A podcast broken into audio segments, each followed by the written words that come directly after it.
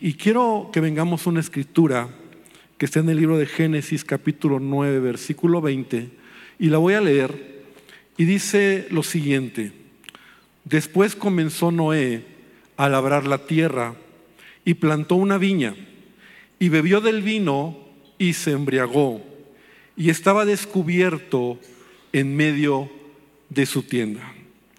Lo voy a leer otra vez. Después comenzó, después comenzó una etapa nueva en la vida de Noé, después de lo que ya sabemos que había hecho. Comenzó a Noé a labrar la tierra y plantó una viña y bebió del vino y se embriagó y estaba descubierto en medio de su tienda. Nunca se me va a olvidar. La primera vez que escuché este pensamiento fue cuando estaba en el instituto bíblico y un maestro dijo, no es como cuando empiezas la carrera lo que vale, sino cómo la terminas. Y esas palabras marcaron mi corazón. Lo más importante no es tanto tampoco el trayecto que has hecho, sino cómo terminas la carrera. Hemos escuchado que la vida cristiana es una vida, una carrera de resistencia. Es decir, no es qué tan rápido corres, sino que vas avanzando poco a poco, vas construyendo en el camino tus sueños, las metas que Dios te va dando, tu familia, y todo esto es valioso, pero siempre debemos de cuidar cada momento, cada etapa en nuestras vidas. Cuando pensamos en Noé, pensamos en un hombre digno de imitar, un hombre que por su fe, por su tenacidad, ¿verdad? La palabra de Dios nos enseña que Noé vivió en un tiempo de mucha corrupción, la maldad, se había multiplicado. Yo creo que estamos viviendo tiempos así, pero pienso y estoy convencido de que los tiempos que Noé vivió eran todavía con mayor maldad, ¿verdad? Porque la palabra de Dios dice que el, el deseo, el designio del hombre era hacer el mal en todo momento. Y se dice de Noé que era un varón justo, era perfecto en sus generaciones y que Dios caminó dice, con Dios caminó Noé. De hecho, es el único aparte de otro personaje en la Biblia que dice que con Dios caminó Noé. Y Dios le encomienda una gran tarea a Noé. Todos conocemos la historia. Y esto es construir un arca que va a salvar a todo el que se quiera salvar de una catástrofe que viene. Y Noé en ese momento, en esa temporada que Dios le da una visión, Noé fue un hombre obediente, Noé fue desafiado a realizar un gran proyecto que Dios le dio. Noé le creyó a Dios. Yo creo que, y hace algunos meses atrás, ya algunos meses atrás, yo estaba hablando sobre la vida de Noé ya más detallado y realmente es un hombre digno de imitar. De hecho, la Biblia dice en Hebreos 11:7, por la fe Noé, cuando fue advertido por Dios acerca de cosas que aún no se veían, con temor preparó el arca en que su casa se salvase y por esa fe condenó al mundo. Y fue hecho heredero de la justicia que viene por la fe. La realidad es que Noé es un hombre digno de imitar. Pero hubo un momento en que Noé se descuidó. Una etapa en la vida de Noé que Noé se relajó, que Noé perdió la visión, que la Biblia nos dice que Noé se emborrachó. Ahora, no estamos hablando de, de, un hombre que no tiene temor de Dios. No estamos hablando de alguien que vivió la vida alegremente y no le interesaba o no conocía lo que Dios quería en su vida. Estamos hablando de un hombre que tuvo una relación con Dios, que tuvo experiencias, que, que le creyó al Señor, que vio la mano de Dios en su vida, de un hombre, como lo dice la Escritura, un hombre justo. Ahora, por muchos años de niño, cuando yo leía esta historia, me imaginaba que este evento, este acontecimiento, cuando Noé se emborrachó, ya fue al final de su vida. Yo no sé si tú lo has pensado, pero no fue al final de su vida.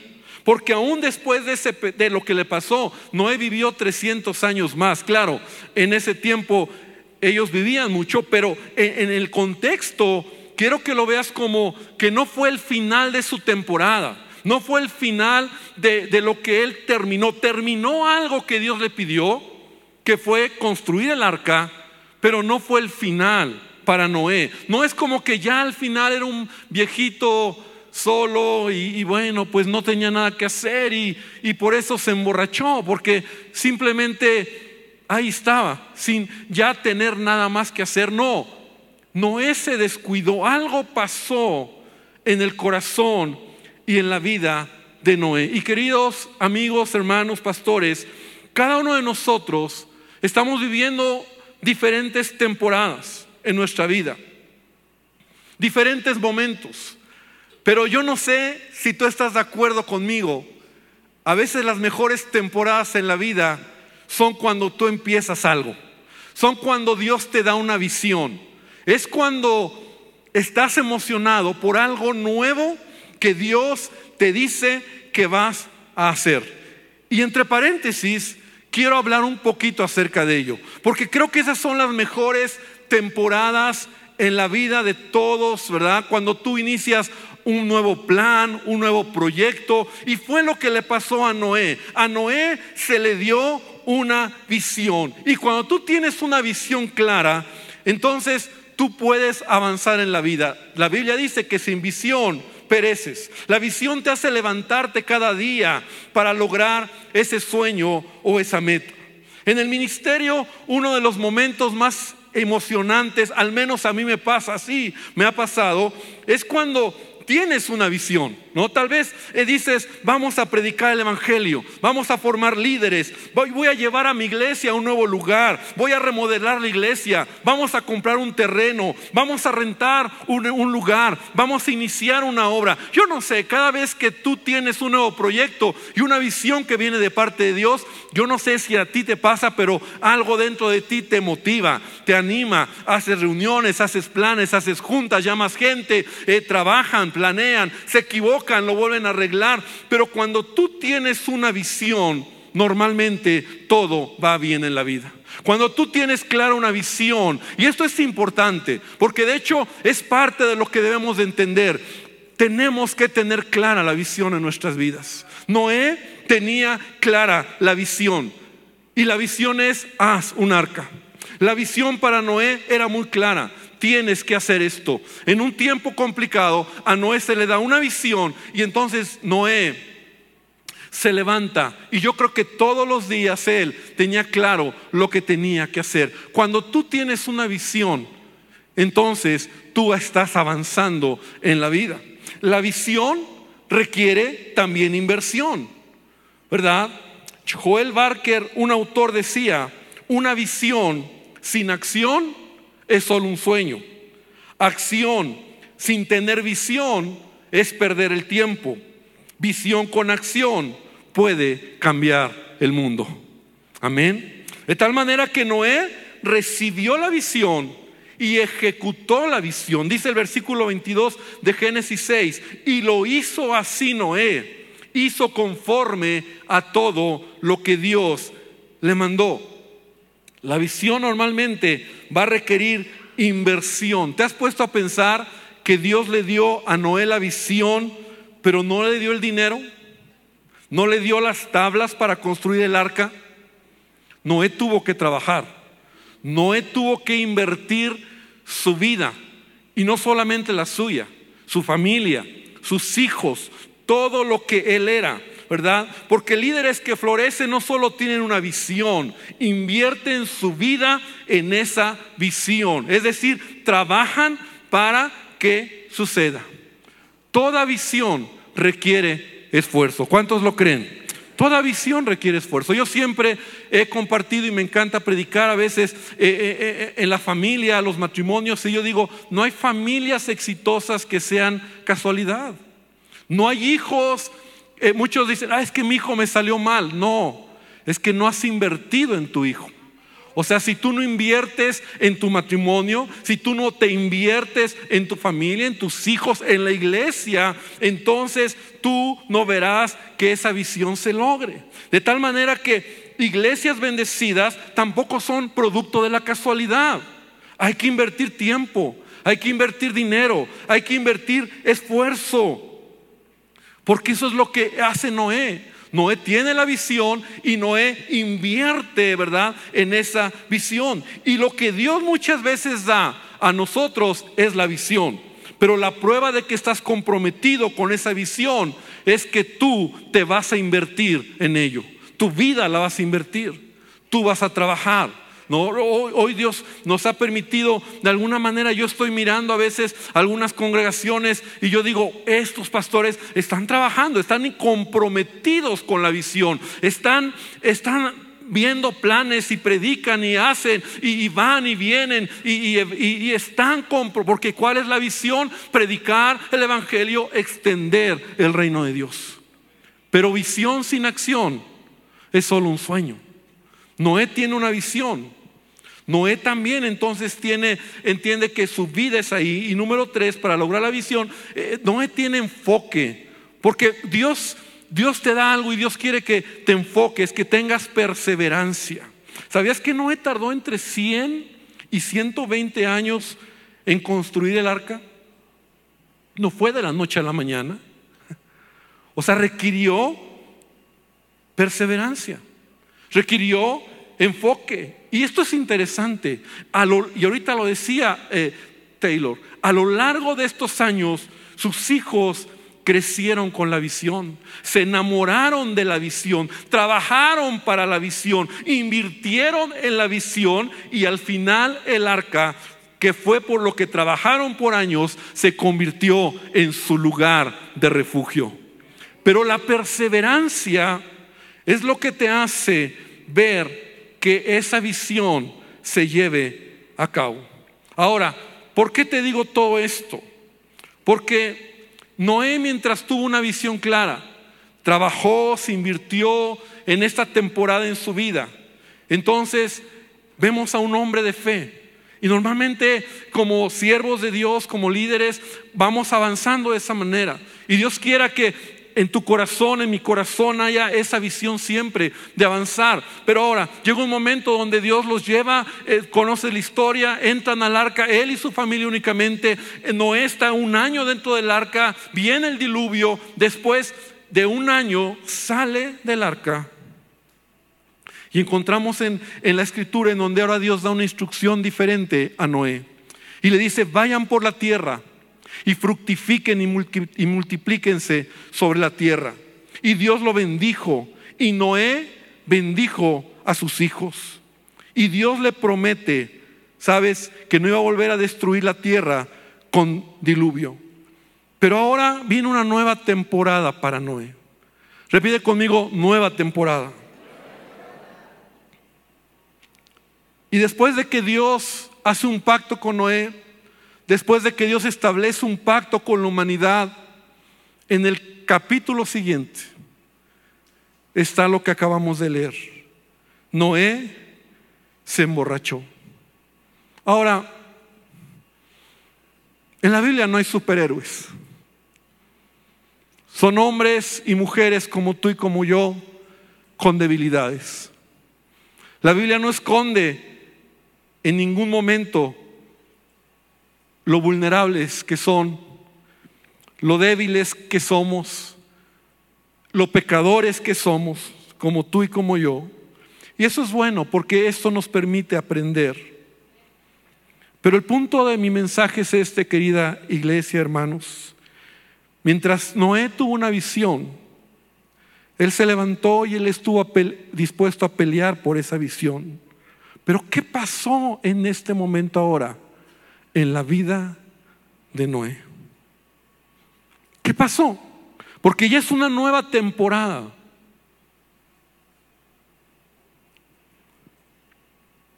Yo pienso que algunas cosas sucedieron en el corazón de Noé.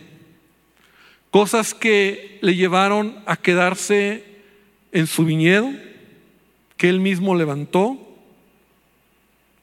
y permíteme imaginar algunas cosas que sucedieron en el corazón de Noé. Lo primero que yo creo es que Noé se relajó y bajó la guardia. Cuando todo el mundo estaba en su contra, Noé pudo enfrentar el desprecio y la violencia de muchos hombres que seguramente se burlaron de él, de su familia, de sus hijos. Pero él tenía una motivación y era cada día cumplir con una visión, con un trabajo, con una meta. Pero sabes, el peligro es cuando tú llegas a la cima de esa visión y entonces te relajas. Y eso es un punto donde nosotros somos vulnerables en quedarnos en nuestro propio viñedo. Yo quiero ser muy transparente o muy vulnerable esta mañana, pastor, porque esto me habla que a veces descuidamos lo más importante, nuestra oración, nuestra relación con Dios. Nos relajamos se nos, se nos, se nos hace fácil dejar de leer la Biblia, como decía hace rato Tim, o dejar de orar, o como ya logramos algo, decimos, wow, ya lo hice, y miramos y observamos lo que, lo que hemos hecho, y se nos olvida que podemos nosotros caer en este problema. Yo creo que en el corazón de Noé, sucedió esto. Dice la palabra de Dios, yo sé que esta escritura tú la conoces en Ezequiel 16, donde dice, esta, la esta fue la maldad de Sodoma, tu hermana. aquí esta fue la maldad de Sodoma, tu hermana. Soberbia, saciedad de pan y abundancia de ociosidad. Cuando la visión termina, cuando terminas una etapa, puede ser que sea un punto vulnerable. Estos últimos tres años, poco antes de pandemia y este tiempo, creo que han sido uno de los años más dolorosos, en donde más hemos llorado, mi esposa y yo. Ver amigos, líderes, siervos que han perdido la visión que en algún momento se relajaron, que en algún momento moralmente, espiritualmente, tomaron malas decisiones, en donde tú dices, si todo estaba bien, ¿qué sucedió? Y no hay nada más vulnerable nuestro corazón que nosotros bajemos la guardia y sobre todo cuando hemos logrado algo, cuando hemos acabado proyectos, cuando cambiamos de temporada, nunca podemos confiarnos. Nunca podemos decir, ya lo logré, ya llegué, necesitamos siempre de Dios. Yo creo que en algún momento Noé fue muy vulnerable, bajó la guardia no tenía más. ¿Sabes? A Noé se le da una encomienda junto con sus hijos y era poblar la tierra, multiplicarse, reconstruir algo que a lo mejor para Noé, y, fíjate qué interesante, porque aquí viene otro punto. Yo pienso que Noé, esto es una mera suposición, pero yo creo que, que, que Noé permite imaginar que un punto de vulnerabilidad es cuando estás pensando lo que pudiste haber hecho y no lo hiciste. Es decir, yo quiero imaginar que tal vez Noé tenía el recuerdo de una raza ahogada por el pecado, Muchos de sus amigos murieron. Tal vez es el momento donde a Noé le cae el 20 y tal vez él está pensando en la gente, los amigos, las personas que han muerto. Ahora él está solo con sus hijos para repoblar la tierra, pero tal vez todos los recuerdos, el dolor, se siente solo, empezaron a llenar su corazón. Querido hermano, querido pastor, no hay nada más fuerte que te haga perder tu propósito que atorarte en el pasado. Sabes, cuando a veces te sientes solo, cuando a veces te sientes lastimado, cuando a veces te sientes herido, cuando has pasado momentos y en donde internamente te empiezas a amargar, te empiezas a sentir traicionado porque alguien te falló, porque alguien te dejó, porque alguien te traicionó, porque algo pasó en tu ministerio. Y entonces son corazas que se van guardando en el corazón. Y sabes, eso a veces no lo hablamos, pero cuando nosotros no sanamos el corazón, eso nos puede hacer perder el propósito. Yo creo que Noé se encontraba en un punto tan vulnerable que está solo, tiene una instrucción de repoblar la tierra, pero él estaba imaginando todo lo que pudo haber hecho. Tal vez pude haber hecho un poco más, tal vez pude haber eh, traído a la gente al arca, mis amigos, familia que se perdió. Y en esa vulnerabilidad del dolor, de la tristeza del pasado, y a veces el pasado nos ata. Por eso la palabra de Dios dice, y Pablo lo decía, olvidando lo que queda atrás, me extiendo a lo que está adelante. Y esa es una palabra que siempre debe de haber en nuestro corazón.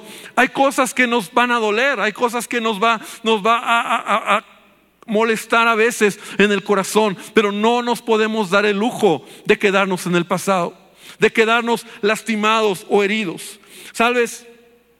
Noé fue alguien que bajó la guardia y tal vez en su vulnerabilidad se sintió solo.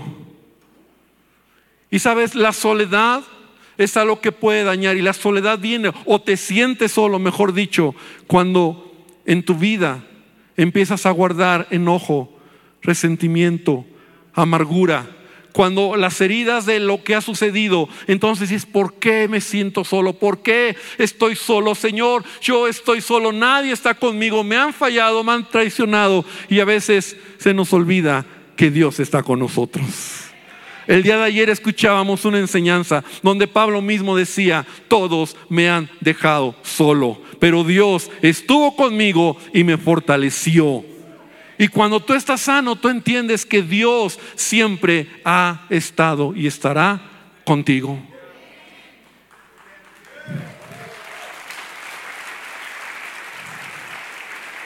Me extiendo a lo que está delante. A veces lo vamos guardando en el corazón. ¿Sabes? Yo creo que hay algo más que no he perdido de vista. Y es cuando te olvidas de que no son las peleas externas las que te hacen fuerte, sino vencer tus peleas internas. Esas son las que cuestan. Esas peleas internas. Porque mira, Noé fue dedicado, Noé fue obediente, Noé incluso fue perseverante, Noé hizo lo que Dios le pidió, pero olvidó que las tentaciones más pequeñas suelen ser las más destructivas. Aquellas cosas que la palabra no dice también como las zorras pequeñas, los malos hábitos, los pecados que vamos aceptando como normales. Es la complacencia, ¿verdad? Que a veces eh, sabemos que no está bien, pero lo vamos permitiendo en nuestra vida. Y cada uno de nosotros sabemos, sería, sería muy hipócrita, ¿verdad? Decir, Tú, yo lo reconozco en mi corazón. Tú sabes que hay cosas que, con las que estamos, estás luchando. Porque todos estamos luchando. Porque Noé, aunque era un hombre justo y era un hombre íntegro, ya lo hemos visto, fue un hombre que en su vulnerabilidad se descuidó y llegó a este punto donde tomó él la decisión, la mala decisión y se emborrachó. Él fue desnudado o se cayó desnudo, dice la palabra de Dios que uno de sus hijos lo vio desnudo. Sabes, es muy interesante la, la comparativa. Si tú ves a Adán y ves a Noé, hay muchas cosas que son similares. Porque Noé, perdón, Adán, cuando peca se da cuenta que está desnudo. Y Noé, aunque sabemos que fue producto de lo que él hizo, él también quedó desnudo. Porque cuando nosotros no cuidamos el corazón, a veces Dios permite que seamos desnudados. El pecado te, te desnuda, te, te, te hace vulnerable. Nosotros debemos de entender que una de las cosas que Dios quiere en nuestra vida es cuidar la temporada en la que estamos viviendo. Porque a veces cuando nosotros bajamos la guardia, cuando nosotros dejamos de, avanzar y, y, descuidamos nuestra vida espiritual, y yo creo que este tiempo que hemos estado recibiendo, Dios nos está animando y nos está diciendo, mira hacia adelante. Pero lo que yo quiero hablar esta, esta tarde es que podamos nosotros identificar cuáles son las cosas en las que nosotros estamos siendo vulnerables. Y que a veces no lo hablamos y que a veces no lo decimos. Y hay una lucha interna en nuestro corazón. Pero cuando no lo trabajas en tu corazón, puede suceder como le sucedió a Noé. Queridos hermanos, yo creo que es un tiempo para que nosotros podamos examinar nuestro corazón, revisar cómo estamos en nuestra vida. Qué buena, qué bendición, qué buena onda cuando tú tienes visión, metas, proyectos, cuando has logrado grandes cosas, cuando tú volteas y dices, Señor, gracias por lo que estoy haciendo. Pero yo quiero que seamos muy vulnerables y decir, Señor, guarda mi corazón. Señor, no permitas que en algún momento de mi vida baje la guardia. Que moralmente, que mis ojos, mis acciones, mis relaciones lleguen a, a relajarse tanto que aquello me haga perder el propósito que tú tienes en mi vida. Te decía hace un rato que ha sido un tiempo donde nosotros hemos experimentado, yo no sé si ha sido tu caso, yo no sé si tú lo has visto en tu congregación, pero a nosotros nos ha dolido amigos que han servido, que han estado con nosotros hombro a hombro, que han luchado, en algún momento se descuidaron y entonces perdieron de vista su propósito. Y tú dices, ¿qué pasó? Si parecía que todo iba bien, si parecía que todo estaba bien, pero tal vez fueron situaciones que poco a poco fuimos descuidando. Y yo quiero invitarte en el tiempo que nos queda para que hoy podamos tomar un tiempo para que sea Dios el que ministre nuestras vidas. Yo quiero pedir a Tim que pueda venir aquí al teclado. Y yo le he pedido para que él pueda tomar un momento. Yo quiero invitarte para que podamos reflexionar cómo estamos. Yo quiero decirte que invitarte que cierres tus ojos.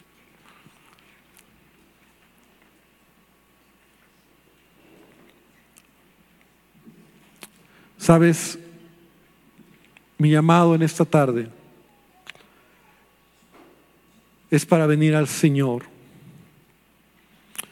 y decirle a Dios, Señor, aquí está mi vida. Tal vez tú eres alguien que ha tenido o ha hecho grandes cosas. Tal vez estás en una temporada de una gran visión. Una visión que te rebasa, una visión que te está motivando a seguir adelante. Imposible tal vez. Y está bien. Tal vez ha sido un tiempo hoy donde te sientes como en un viñedo, donde todo está tranquilo. Y ese es el momento más vulnerable donde tú tienes que decir, Señor, no me puedo quedar aquí. Porque siempre habrá una visión que Dios nos da para mirar adelante. Tal vez es aquí donde tú hoy vienes porque dices, Señor, necesito de ti una visión. Estoy cansado de dar vueltas. Yo no sé cuál es tu circunstancia, pero hoy quiero que vengamos y seamos muy vulnerables con nuestro Dios. Yo quiero invitarte que hagamos lo siguiente. Yo quiero invitarte a que te pongas de pie. Y yo quiero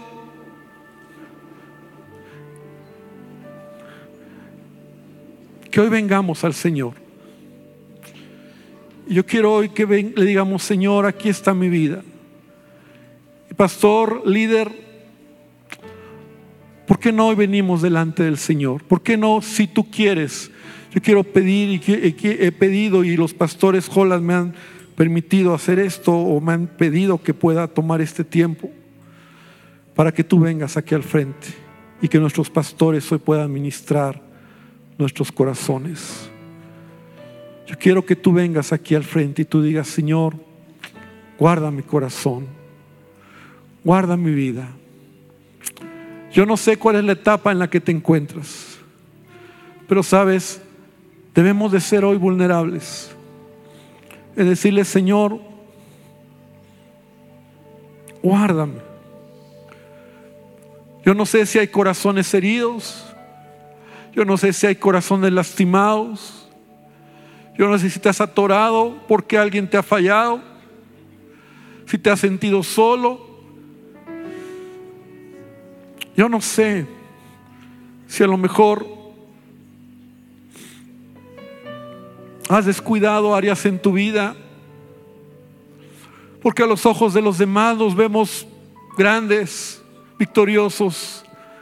Pero tú conoces ahí en tu casa, ahí en tu hogar, con tu familia, cuáles son tus debilidades. Y todos, y yo soy el primero en ponerme aquí, Señor, para decirte, Dios, Señor, que en cada temporada de mi vida yo pueda guardar siempre mi corazón, mi comunión, mi relación contigo. Nunca sea cambiada, Señor, ni siquiera por la visión que me has dado, por el lugar que me has dado, por el trabajo que puedo hacer Señor, que mi pasión hacia ti sea tan fuerte como al principio. Señor, que si las heridas, el dolor, la traición, Señor, golpea mi vida, Dios, puedas levantarme, sanar mi corazón, venir a ti, decirte, Dios, tú estás conmigo, tú eres mi ayuda. Y entonces puedas seguir avanzando con un corazón sano, libre, limpio, porque para ti es a quien sirvo. A ti es a quien quiero honrar. Y Señor, te pido también, Dios, que tú me permitas dejar hoy en el altar todo lo que hay en mi corazón, toda herida, toda, todo lo que ha fallado, Dios. Perdóname si hay pecados que estoy luchando. Señor, porque si Noé falló, si Noé cayó, si Noé fue vulnerable, Señor, yo no puedo creer o pensar que soy mejor. Soy vulnerable, soy muy vulnerable. Señor, y nos duele cuando vemos a hombres y mujeres enganchados en el pecado cuando ya han comido el anzuelo, cuando ya se han engañado, cuando ya no hay manera de rescatarlos, cuando ya no hay manera de ayudarlos, porque están convencidos que ese es el camino que tienen que seguir. Señor, pero que no suceda en nosotros. Y yo te pido, Señor, por cada uno de los que estamos aquí. Señor, que tú ministres nuestros corazones, que tú ministres nuestras vidas. Hermano, yo quiero invitarte para que hoy levantemos nuestra oración al Señor. Levanta tu oración al Señor. Escucha este canto. Vamos a adorar al Señor. Y digamos, Señor, es un momento de venir al altar. Es un momento de doblegar nuestro corazón. Es un momento de decir, Señor, te necesito. Soy vulnerable. Sí, Señor, lo soy. Y perdóname porque ha habido temporadas donde me he quedado en mi viñedo. Señor, me he olvidado de ti. Perdóname, Señor. Pero yo quiero levantarme, Señor, y avanzar en mi vida, Padre.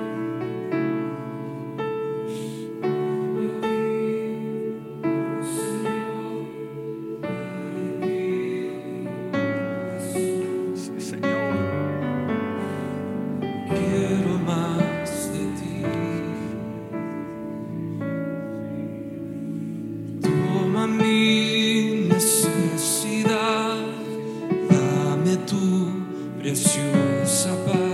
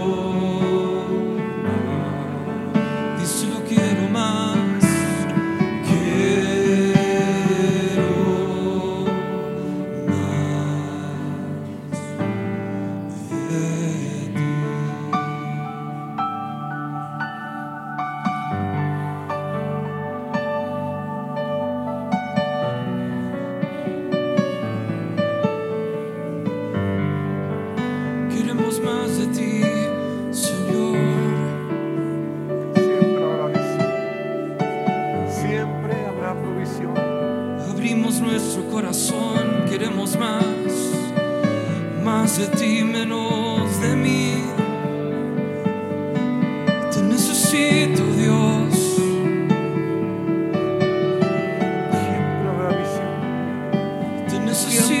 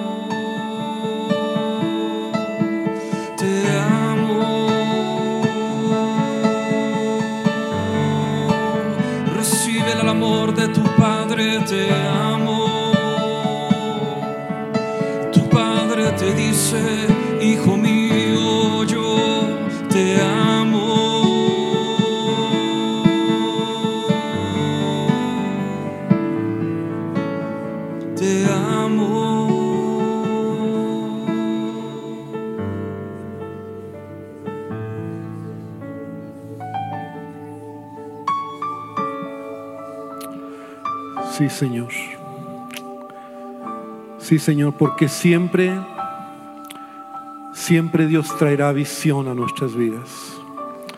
Siempre habrá visión. Si Dios te ha llamado, siempre pondrá una visión. Siempre habrá provisión, siempre habrá bendición. Pero no confundamos nunca que somos vulnerables y que si descuidamos nuestro corazón, podemos perder de vista el propósito que Dios nos ha dado. Dios nos ha llevado y Dios nos ha dado de Él. Y Señor, queremos seguir extendiendo tu reino, construir esa arca para que más se salven, para que más te conozcan, para que más puedan alcanzar de tu gracia. Y Dios, aquí estamos, Señor. Lo queremos hacer. Pero Dios, que de vez en vez siempre recordemos que es importante examinar el corazón, que es importante examinar nuestra motivación, que es importante revisar los hábitos, las cosas que estamos haciendo mal. Señor, los atorones que se van quedando en el camino y que nos pueden destruir. Señor, bajar la guardia con la inmoralidad. Señor, con la mentira, con, con, con, el mal carácter, con cosas que no te agradan, Señor. Y eso nos puede hacer caer, Señor, y perder todo lo que tú tenías para nosotros. Señor, que nunca olvidemos que un hombre como Noé, Señor, no fue la excepción. Y nosotros también, Señor, estamos aquí para humillarnos y para decirte, te necesitamos, Señor.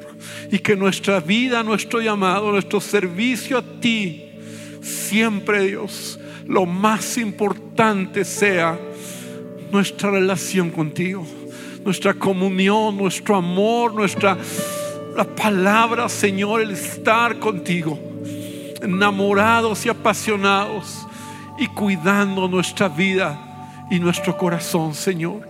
Y de esa manera podremos terminar lo que tú nos has dado, Señor. Gracias, Dios.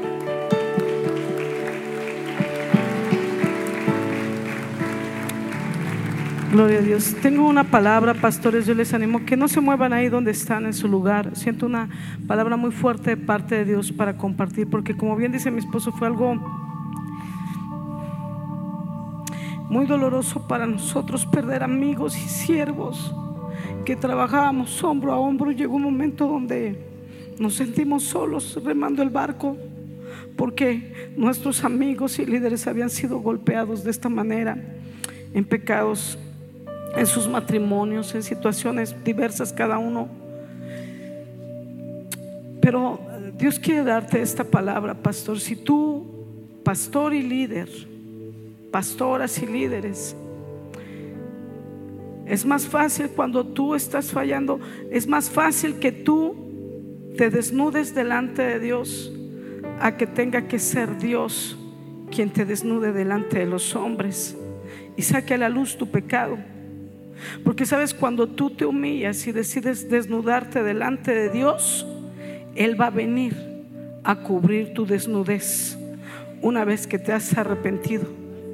Y Dios me mostraba aún en la Biblia cómo cuando Adán y Eva dice que cuando ellos pecaron, lo primero que vieron fue su desnudez. O sea, ellos estaban desnudos, pero vieron esa desnudez de pecado, de estar fuera de esa cobertura, de ese cobijo de Dios. Y cuando Dios los confrontó y todo salió a la luz, dice que tejió hojas de higuera y los cubrió.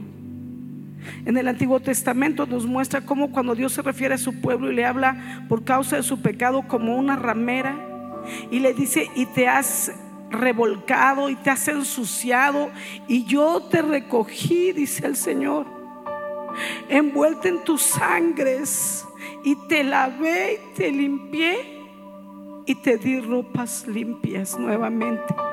Tenemos un Dios de misericordia, pero Él quiere hombres con corazones humildes, contritos y humillados. Y Él me decía, si cada siervo, cada pastor, cada líder que, que ha pecado hoy se desnuda delante de mí, yo estoy listo para perdonarle, para prepararle para su nueva temporada y revestirlo no con hojas de higuera, sino con vestiduras que mi propio Hijo tejió para ellos en la cruz. Vestiduras blancas y resplandecientes. Pero no pretendas tener mi bendición en una nueva temporada cuando estás en una condición incorrecta. Padre, te damos gracias por esta palabra, Señor. Y que cada uno, Señor, de los líderes pueda en su momento venir a su pastor y desnudarse para que tú lavándole le revistas nuevamente. Que cada pastor que pudo haber tropezado, haber tenido, Señor, un mal momento en un tiempo de relajación y descuido, pueda venir a su cobertura, Señor, a desnudarse delante de ti antes de ser desnudado por ti delante de los hombres. Señor, y enséñanos a tener siempre temor y temblor. Tu palabra dice, el que cree estar firme, mire que no caiga. Señor, enséñanos a vivir el ministerio, a disfrutar el ministerio, pero siempre hacerlo con temor y con temblor, Señor, porque el llamado, un llamado santo es. Amén y amén.